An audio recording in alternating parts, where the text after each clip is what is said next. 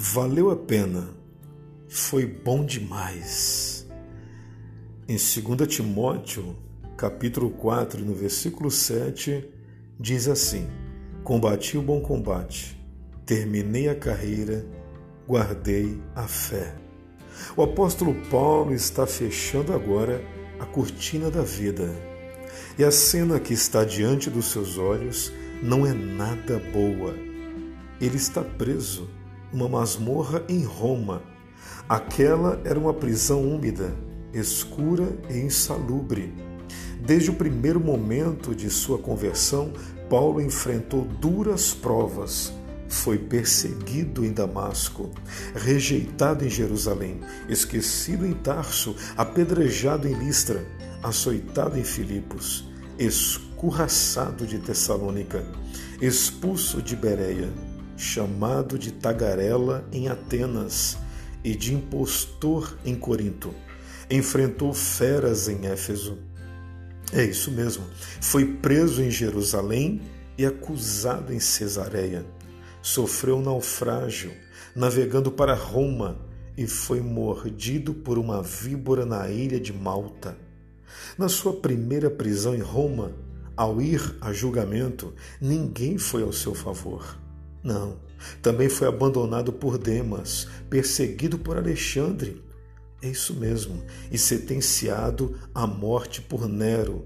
O maior de todos os apóstolos agora encerra sua carreira como um homem pobre, trazendo no corpo as marcas de Cristo, caminhando sozinho de um calabouço para a guilhotina, da perspectiva humana isso é uma fragorosa derrota. Aquele que foi o maior bandeirante do cristianismo não granjeou riquezas, também não buscou popularidade, não lutou para estar no topo da lista dos famosos lá do seu tempo. Mas esse homem, ah, esse homem foi temido no inferno e amado no céu. Ele tombou aqui na terra como um mártir e levantou-se lá no céu como um príncipe. Seu nome é mais conhecido hoje do que todos os imperadores romanos todos juntos.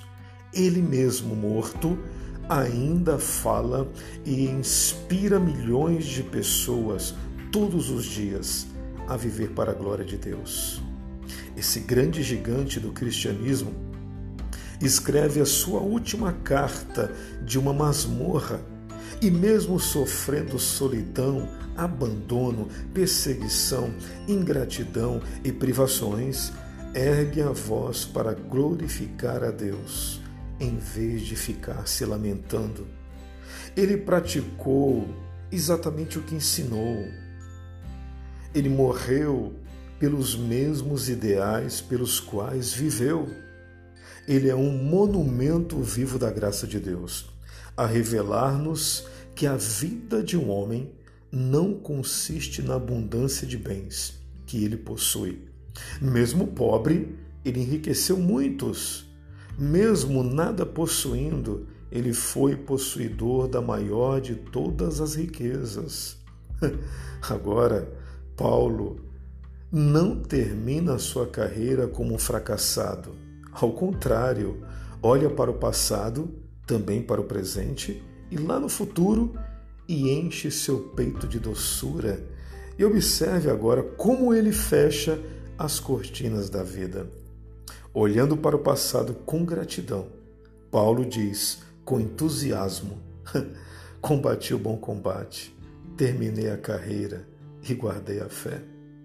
Ele não desperdiçou sua vida vivendo de forma banal, não gastou seu tempo correndo atrás do vento ele lutou por coisas permanentes e verdadeiras. Sua vida foi um combate. É.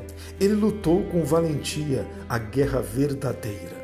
Lutou sob o comando do comandante verdadeiro. Lutou com as armas verdadeiras e com a motivação verdadeira. Ele não combateu apenas um combate qualquer, meu irmão. Minha irmã, ele combateu o bom combate. Então agora eu termino dizendo para você: seja temido, seja temida lá no inferno, e seja amado, amada no céu. Seja temido no inferno e amado no céu. Eu te digo, continua, continua a tua carreira, porque um dia, se você for firme e fiel, um dia você vai falar como este grande homem. Combati o bom combate, terminei a carreira e guardei a fé. Que Deus te abençoe e abençoe a sua casa e a sua família. Eu sou o pastor Newton Nunes e trago aqui todos os dias mensagens de paz para a sua família.